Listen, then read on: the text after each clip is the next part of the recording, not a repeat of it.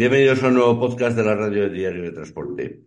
Hoy queremos hablar de robótica, de la robótica industrial relacionada con la logística, la tecnología y todo este tema que es, consideramos que es muy interesante. Para hablar de todo ello tenemos con nosotros a Javier Miguelet, un leonés, fundador de Móvil Robot y presidente de la Asociación de Robótica Móvil Española. Hola Javier, ¿qué tal? Sí, Julio, muy bien. ¿Y tú cómo estás? Bien, aquí estamos. Eh, fiesta, antes de nada, ¿eh? es, antes de nada, feliz, feliz Navidad y feliz Año Nuevo. Eh, la robótica se ha centrado mucho en, en la producción industrial, en agilizar los procesos de producción y demás, pero también tiene mucha influencia y cada vez más en, en la logística, ¿no? Sí, eh, siempre se dice que la, la robótica, pues, como tú bien dices, en la parte productiva eh, ha tenido mucho que ver de, hasta el año 2010 y sigue teniendo que ver, sigue teniendo un impacto muy fuerte. Eh, lo que hemos visto en los últimos 10 años es que la robótica se ha introducido muchísimo en la logística, muchísimo, muchísimo, y, todavía tiene mucho camino. Cada día confían más las empresas en este tipo de tecnología, ¿no? Sí, eh, digamos que estamos en una situación en la que la pregunta no es si, si tienes que automatizar o no. Eh, tienes que automatizar tu logística, sí o sí. La pregunta quizás tenga que ser con qué tecnología tienes que automatizar tu logística. Pero a día de hoy, eh, la duda no es si automatizas o no automatizas, tienes que automatizar. En, en- no solo en los, en los procesos de producción se agiliza mucho la, la producción con, con el empleo de robots que me imagino que, tienen una importancia muy grande. Eh, tú que eres presidente de, la Asociación de Robótica Móvil Esp- Española, eh, ¿en España se colabora, colaboráis entre las empresas para el desarrollo de, la robótica industrial? Eh, muchísimo, muchísimo, muchísimo. Se colabora un montón. Y España es bastante puntera a nivel, eh, sobre todo de robótica móvil, es decir, de robótica que se desplaza, pero en robótica en general. O sea, Eh, mm, por dar, por dar aquí unos números, ¿no? Pero en la Asociación de Robótica Móvil Española, que a día de hoy somos 28 socios, el volumen de facturación supera ya los 500 millones de euros y se trabaja en más de 50 países. O sea, eh, que eso. es importante. El día que nos, el día que nos conocimos, en el mes de septiembre, en un evento relacionado con la robótica, la logística y la robótica industrial, en un, en la conferencia que diste, me comentaste que España es uno de los países punteros en, en patentes en cuanto a robótica, ¿no? No tanto en patentes, pero sí en, a ver, en, en robótica móvil en sí. O sea, por hacer una diferencia, tú tienes la robótica que engloba cualquier sistema automático pr- prácticamente y luego tienes la robótica móvil, que son robots que se desplazan, ¿vale? Que además son los más utilizados en logística, porque en logística tú tienes que transportar una carga desde un punto A a un punto B. Entonces necesitas un robot que lo que haga es ese desplazamiento. En, en España, en robótica móvil, eh, somos muy punteros, somos muy flexibles, nos adaptamos muy bien. Y mm, en robótica móvil la flexibilidad es extremadamente importante porque tu entorno es muy cambiante también. Entonces, eh, esta flexibilidad que tenemos en el sur de Europa y particularmente en España, pues nos viene muy bien. Y sí, por supuesto, hay muchas patentes relacionadas con robótica móvil en España y desarrolladas por españoles. Y se emplea tanto en, la tecnología de la fabricación industrial, agilizando los procesos, como, como en todo lo relacionado con la producción. Sí, la, a ver, la robótica como tal se emplea en, tanto en producción como en logística. La robótica móvil se emplea también tanto en producción como en logística, pero mucho más en logística que en producción. O sea, porque al final, porque el transporte de cargas, da igual lo que fabriques, lo tienes que mover. En algún momento lo tienes que llevar a un almacén y de ese almacén se tiene que ir a un camión, ¿no? Entonces, eh, ahí el empleo es absolutamente de, robótica móvil es absolutamente brutal y muy en crecimiento. Yo siempre lo que digo es que eh, la robótica móvil tiene pronosticado un crecimiento del 10% anual durante los próximos 10 años. Eso es una barbaridad. Y vosotros tenéis una presencia, la presencia prácticamente mundial, ¿no? España, Europa, Estados Unidos. Nosotros trabajamos desde Australia hasta, hasta Estados Unidos, sí, pasando por Europa, por Arabia Saudí, por Israel, por Vietnam. Trabajamos, trabajamos a nivel internacional en muchos países, sí. Entonces tú tienes que conocer mucho tipo de empresas. Eh, ¿cómo, eh, aquí estamos a nivel de, de, por ejemplo, la, la logística y la distribución y la robótica que hay en Estados Unidos o que hay en países que consideramos que están más avanzados que, el nuestro? Ojo, les- yo creo que, como digo, esto sí que es mental, pero eh, Estados Unidos no está por delante de la automatización logística eh, con respecto a Europa, ¿eh? No lo está. China, en cierto modo, puede estarlo, pero, pero Europa va muy por delante en automatización logística, en robótica logística, con respecto a Estados Unidos. Bastante por delante. Ahora, ahora no, no tengo los números porque no, no los tengo actualizados, pero hasta hace muy poco es que había más fabricantes de robótica móvil en España que en todo Estados Unidos. ¿Y eso? Pues somos muy punteros, somos muy flexibles. A ver, el- la automatización eh, de la logística en Estados Unidos está llegando muy tarde. También porque la casuística estadounidense ha sido muy diferente. En Estados Unidos hay mucho más espacio que en Europa. Es decir, la densidad de población es mucho más baja, con lo cual el metro cuadrado es que vale menos. No estoy hablando de Manhattan, ¿eh? estoy hablando de zonas industriales o zonas logísticas, ¿no? Entonces, ahí el metro cuadrado es, eh, es, eh, es mucho más económico y, y no se ha automatizado todavía tanto como se ha automatizado en Europa. En, en la fabricación, eh, por ejemplo, en, la fabricación de automóviles y demás, cada día se emplea más. Cada día se recurre más a, la robótica. Eh, la de- el día que estuvimos eh, juntos en, en Valladolid, veíamos vídeos en, en robots de, de fabricación que hacen auténticas maravillas. Sí, de, de, bueno, de fabricación y de, y de logística, ¿eh? O sea, esto afecta de- de- a la parte productiva como a la parte logística, afecta por igual. Y tú vas a cualquier planta de, de automoción, sea de, de fabricante, de gran fabricante, un Volkswagen, un Peugeot, un Citroën, vas a cualquier eh, planta de estas de, de grandes fabricantes y está llena de robótica, tanto de robótica fija como de robótica móvil. Y, y si te vas a todo lo que son los proveedores, exactamente igual, cada vez hay más, cada vez hay más, cada vez hay más. Eh, esto de la robótica es una, una pasión, una, una, una, un trabajo que te llamó desde, desde siempre o te, te, te gustaba La o fue verdad, la una... verdad es que no, pues estas son casualidades de la vida. O sea, yo tuve la suerte de que empecé, entonces tenía aquella, pues, y 20 y muchos, ¿no? Empecé a trabajar, me contrataron, mi segundo trabajo fue en una empresa de robótica móvil. Y entonces, pues, ahí me quedé. Sí, desde entonces sigo trabajando en robótica móvil. Pero, a ver, eh, también viajas por todo el mundo, ¿no? Sí, claro. Sí, sí, por supuesto.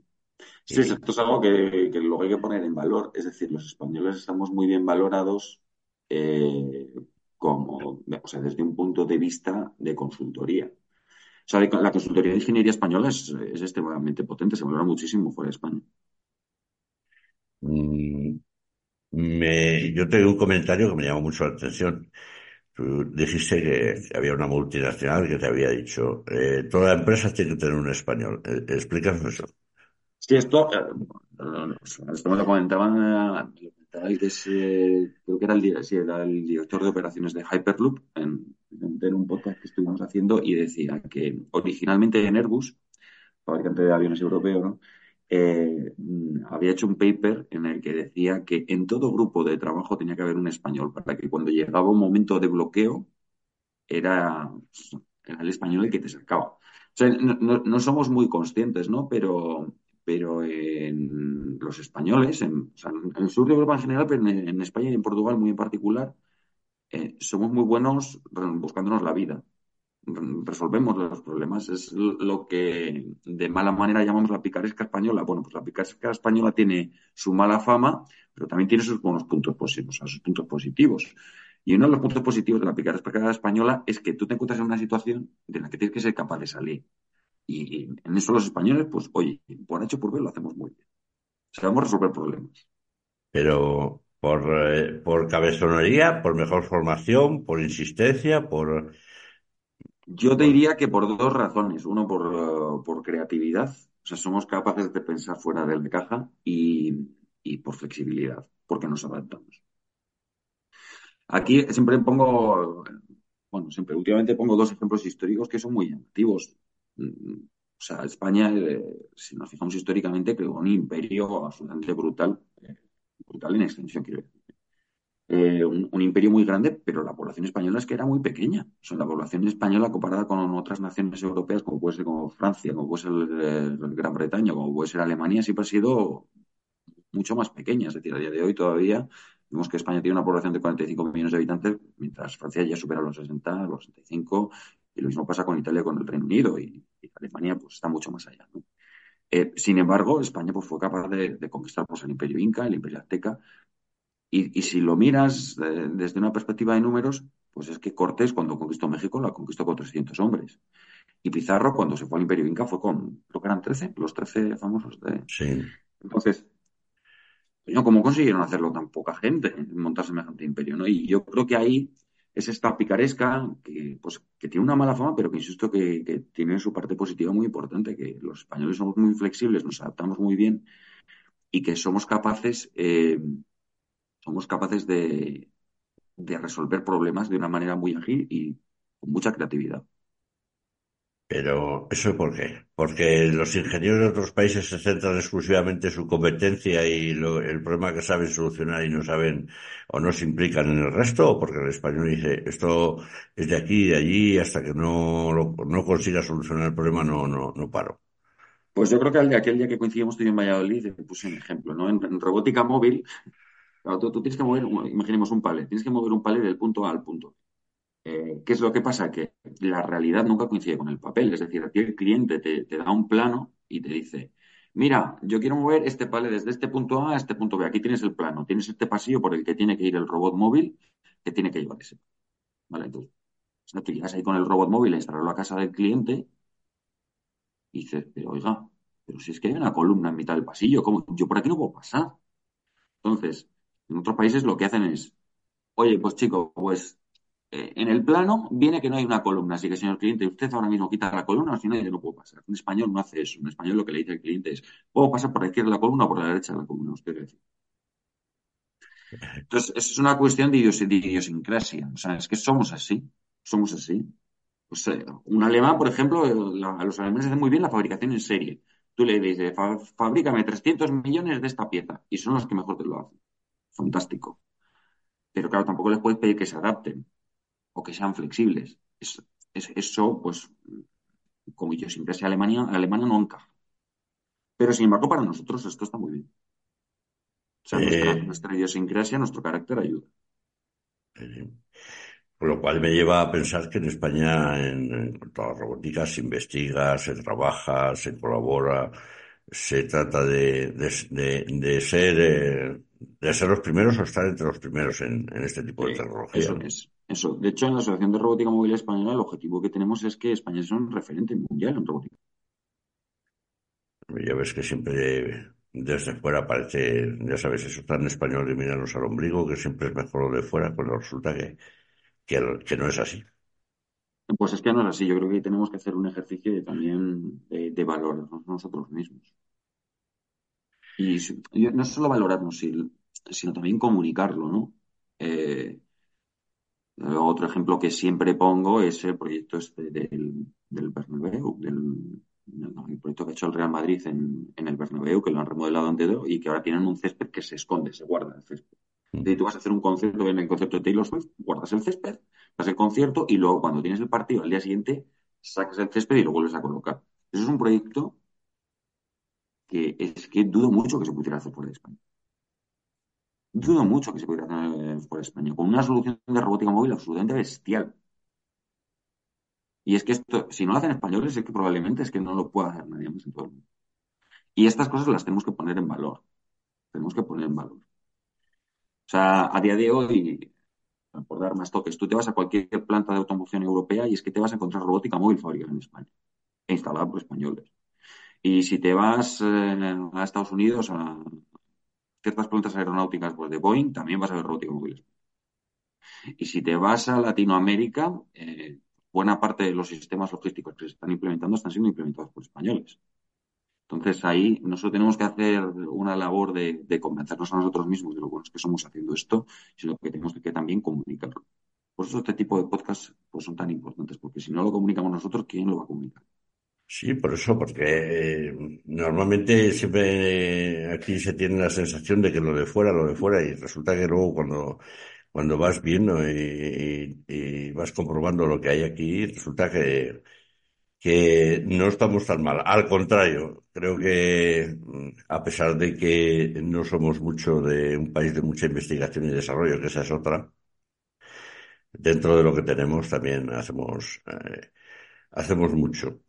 Pues bueno, pero eh, o sea, la cuestión es que lo que hagamos lo pongamos en valor. O sea, lo pongamos en, la- en valor. Es que, bueno, eh, ahí, o sea, el trabajo que hacen un montón de ingenierías españolas en España y fuera de España es absolutamente impresionante. Lo que pasa es que no lo ponemos en valor. No comunicamos que la ingeniería española eh, es súper flexible, que se adapta muy bien y que luego todos los clientes que trabajan con ingenieros españoles al final están encantados. Eh, vosotros, ¿cómo, desde, desde Moving, cómo asesoráis a las empresas? ¿Cómo les convencéis para que eh, abandona ya esta, este trabajo tan, o cambia el chip y, y modernízate más y, necesitas este tipo de tecnología o este tipo de robótica? Pues mira, a día de hoy nosotros ya no tenemos que convencer a nadie. A nosotros nos vienen los clientes y nos dicen, es que queremos hacer esto. O sea, queremos automatizar, queremos poner robótica. O sea, no, nosotros no, no tenemos que convencer al cliente, el cliente ya viene convencido. Y, y estudiáis cada caso y en función de cada caso le, le aconsejáis, le asesoráis, le decís, eh, necesitas esto o lo otro, ¿no? eso es. nosotros le- lo que le decíamos es la tecnología que tiene que utilizar y cómo la tiene que utilizar y qué diseño va a ser. Pero, pero no, no, nosotros ya no tenemos que convencer al cliente. Yo cuando empecé a trabajar en robótica móvil hace 10 años, sí, sí tenías que convencer al cliente, pero a día de hoy ya no. Tendrás que convencerle de qué tecnología utilizar, pero no de si tiene que poner robótica o no tiene que poner. Eso lo tiene muy claro. Eh, además de eso, eh, también sois, o sea, ingenieros industriales, con lo cual, Por la mm, Universidad de León, por por la. Universidad de León, por cierto, que, no, que tenemos una de las mejores universidades, aunque mucha gente no, no, no lo sepa. Eh, pero eh, hay en vuestro, en vuestro portafolio una cosa que me llama la atención, independientes, es decir, que no estáis, eh, explícame esto.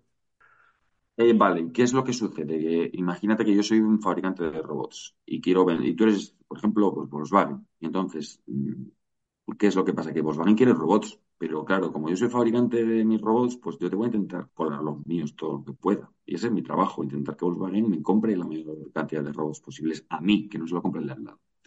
¿Qué es lo que pasa? Que, muchas veces el cliente está perdido, porque cada proveedor le, le dice una cosa diferente en función de sus intereses. Nosotros, ¿qué es lo que hacemos? Nosotros asesoramos al cliente y le decimos, mira, es que la solución de todas estas que tienes aquí, la que más te conviene es esta. Y nosotros no estamos ligados a ningún proveedor. Entonces, esto al cliente le transmite mucha confianza y mucha tranquilidad, porque dice, joder, por fin alguien me dice qué es lo que más me conviene a mí, teniendo en cuenta solo mis necesidades, no teniendo en cuenta sus intereses. Entonces, esto marca mucho la diferencia. Muchos clientes nos contratan por eso. Porque dicen, es que mira, que aquí cada uno viene y me cuenta una cosa diferente y claro, cada uno se mira para su ombligo. Y yo, pues claro, yo tengo que trabajar en función de mi interés, no en función del interés de mis proveedores. Eh, cada día, eh, cada día se emplea más la, tecnología y la, los, los vehículos autónomos en, el transporte. Cada día vemos cómo se elimina, por ejemplo, el operador del carretillero, se acerca la, mercancía a los muelles, incluso ya hay, ya hay robots que, incluso cargan camiones, ¿no? Mm, Correcto, sí. Por cierto, que hay una, bueno, hay, hay varias startups españolas en el que, bueno, súper potentes en esto de la de camiones automática. Y, y ahí quería llegar yo. Eh, ¿cómo puede funcionar la robótica en esto que eh, de cara al futuro será la conducción autónoma? ¿Tú En cómo las se, cómo- calles, sí, cómo ves este tema? A lo mejor no es tu no, campo, pero, pero es una, es una, una Mm, No, curiosidad. bueno, lo, lo tocamos. A ver, ese tema es muy complicado, ¿vale? Es muy complicado en primer lugar por, en primer lugar por, por una cuestión de, de legislación. Es que hasta que eso se legisle, o sea, una cosa es que se hagan pilotos, que se hagan demos, que sí que es verdad que se hacen, pero hasta que, hasta que eso se convierta en realidad va a pasar mucho tiempo porque es que no hay una legislación. La legislación va a tardar mucho en llegar. Porque hay, hay muchas implicaciones, hay implicaciones de todo tipo, a nivel ético, hay implicaciones a nivel de seguridad, e, es, es complicado. Y luego la tecnología, eh, por mucho que vemos que avanza muy rápido, no está todavía preparada al 100%. Es decir, vemos lo de Tesla, pero eh, o sea, lo, que hace Tesla con su piloto automático,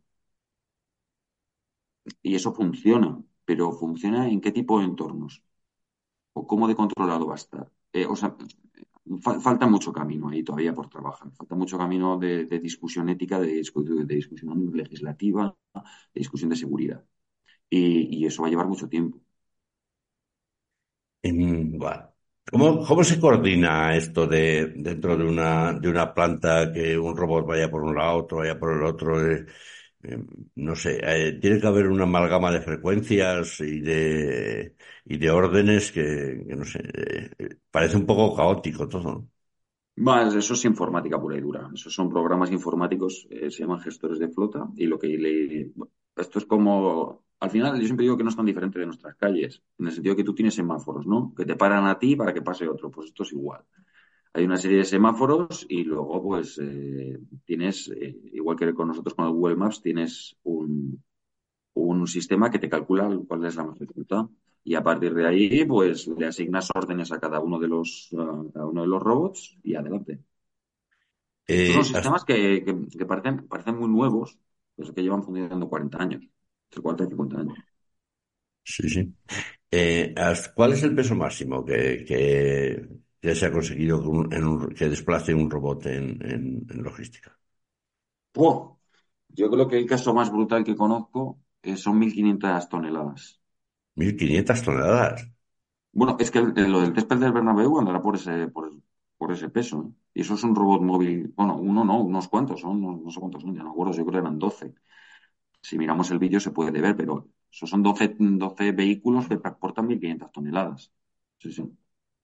Eh, ¿ese sistema qué hace? ¿Qué lo recoge? ¿Tipo persiana o, lo No, extiende? tiene, tiene como un foso donde se almacenan, se almacenan a diferentes niveles el césped.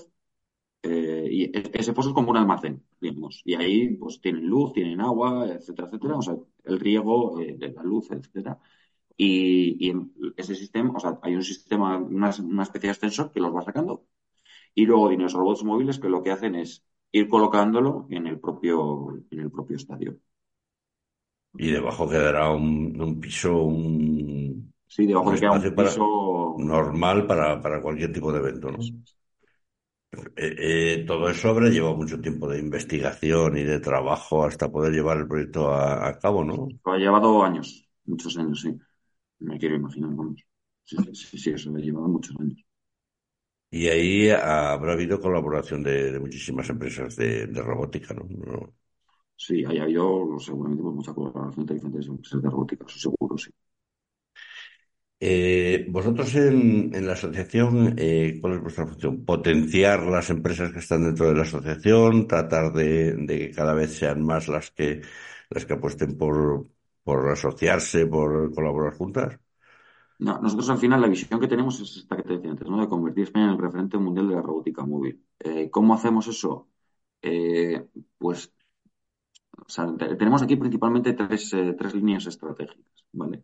La primera línea estratégica, fíjate que lo decía antes, es que lo tenemos que comunicar, tenemos que comunicar lo que hacemos, tenemos que decir lo buenos que somos. Porque si no lo decimos, o sea, tú puedes serlo, pero si no lo dices, pues entonces la gente no lo sabe. Entonces el primer paso es comunicarlo. Eh, el segundo caso, eh, o sea, la segunda línea estratégica es eh, que tenemos que estar muy bien formados. Nos tenemos que, nos tenemos que formar y educar muy bien en todo lo referente a la robótica móvil, sobre todo en el, en la instalación de robótica, ¿vale? Entonces, tenemos que ser muy buenos instaladores de robótica. Porque es que además es que los españoles esto lo hacemos muy bien. Y, y la tercera línea estratégica es que, digamos que tú tienes eh, robótica móvil estándar, que es pues, la carretilla automatizada típica, que, que a día de hoy vienen casi todas de China, porque China tiene una fabricación seri- seriada muy potente. Pero hay muchas aplicaciones que no son aplicaciones estándar, que son aplicaciones, pues digamos, más de nicho, y que ahí de nuevo, pues eh, en España somos muy potentes. Entonces, eso también lo potenciamos un montón. Así que son tres líneas estratégicas. Comunicamos lo buenos que somos, nos formamos y además fomentamos el que se generen eh, soluciones de nicho, soluciones de robótica móvil de nicho. Es eh, más, más segura la, la robótica móvil en la logística que, que el trabajo de personas. Se producen menos incidentes. Sí, sí, sin duda, sin duda.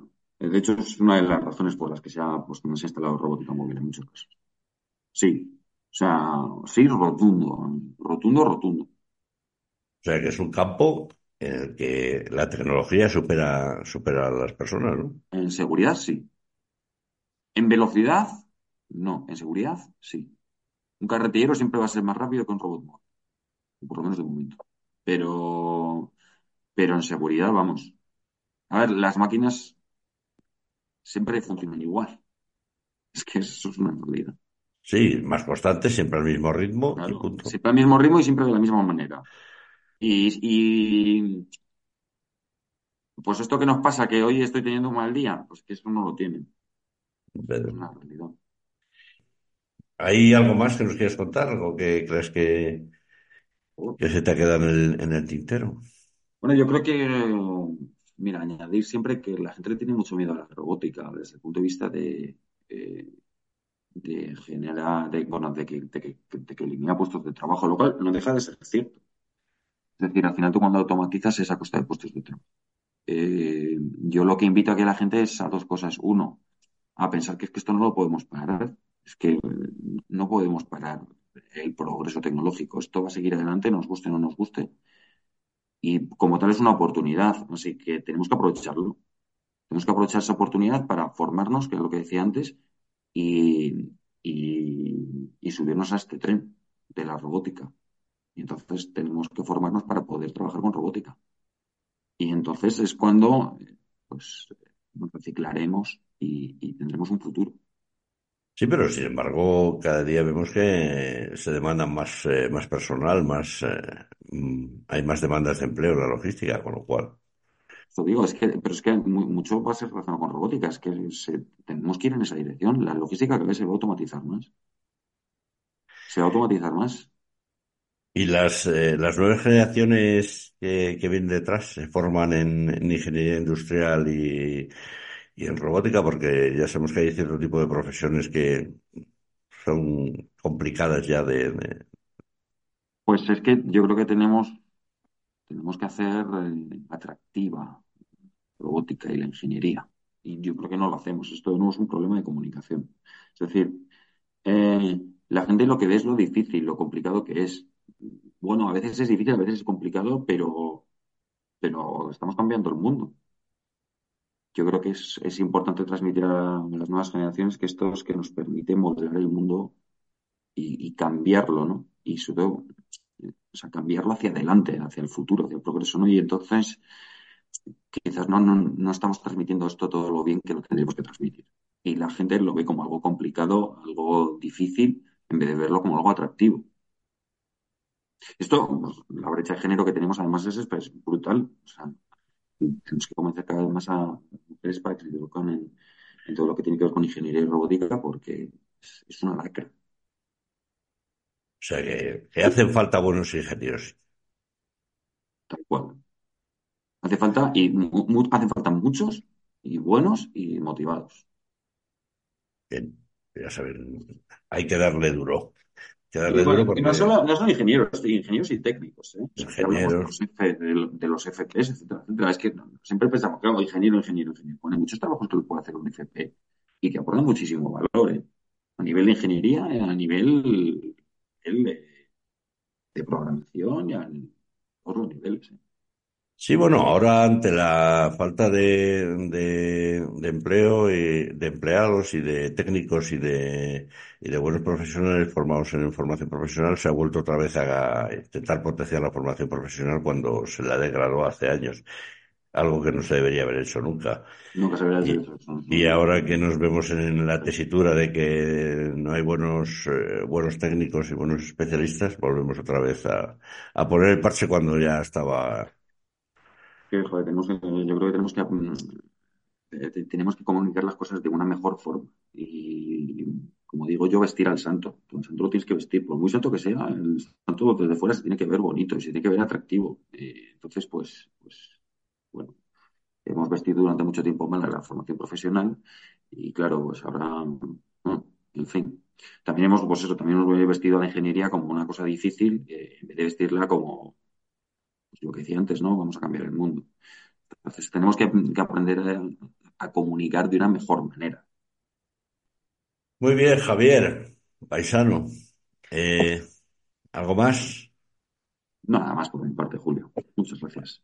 Lo que queremos agradecerte este, este rato que te hemos quitado de estas vacaciones navideñas que nos has dedicado. Gracias por tu disponibilidad siempre, por tu amabilidad y por, y por todo lo que, las, las dudas que nos has resuelto. Espero que, que podamos volver a hablar alguna vez más. Y, cuando, quieras, cuando quieras, Julio. Es que hay que comunicar. O sea, esto es importante, de verdad. Entonces, muchas gracias. Por eso, porque creemos que no solo, no solo hay que hablar de transporte, de camiones, de rutas, de problemas, de precios, de todo, todo relacionado con el transporte, sino lo que hay detrás, lo que hay detrás que también, que también sirve al transporte y a la logística y que es muy importante. Y por eso que te queremos agradecer este, este rato que nos has dedicado. Lo dicho. Muchas, gracias. Un placer. Hasta aquí el podcast.